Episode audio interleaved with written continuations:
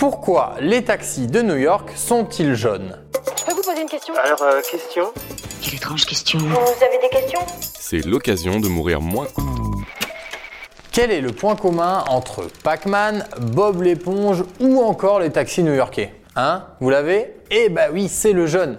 Pour ce dernier d'ailleurs, eh c'est impossible d'être passé à côté. Même si vous n'êtes jamais allé dans la ville qu'on appelle Big Apple, vous les avez forcément déjà vus quelque part. Que ce soit dans la décoration d'une chambre d'ado ou carrément dans des films ou des séries. Ces voitures sont emblématiques.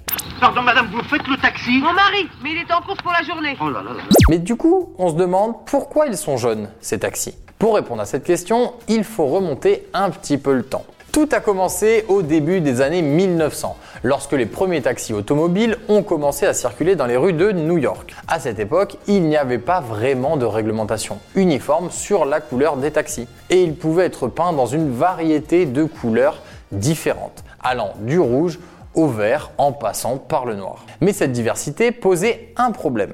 Comment les passants pouvaient-ils facilement distinguer les taxis des autres véhicules? C'est alors qu'apparaît John Hertz, le fondateur de la société de location de voitures Hertz. Oui, Hertz, vous voyez sûrement, c'est les locations de voitures. Hein, J'ai pas dit Heinz. Là, ça serait le ketchup. Bref, en 1907, il lance la Yellow Taxi Cab Company. Et comme son nom l'indique, les taxis étaient jaunes. C'est mieux en jaune. Mais alors, pourquoi jaune En fait, la couleur des Simpsons est une couleur vive et facilement reconnaissable, même de loin. Elle attire naturellement l'attention et elle est associée à la joie, à l'optimisme et à l'attention. Des caractéristiques que les taxis veulent évoquer.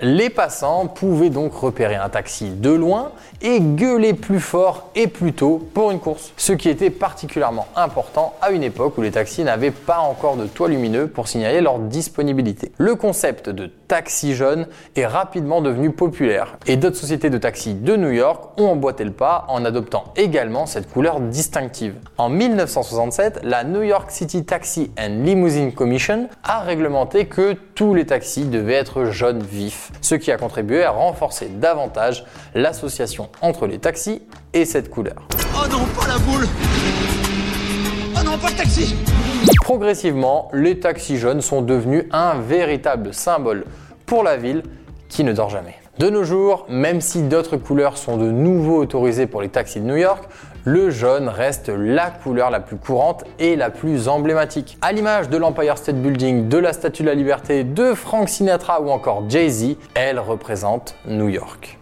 Et voilà, maintenant vous savez tout. Au revoir, messieurs, dames. C'est ça la puissance intellectuelle. Sapristi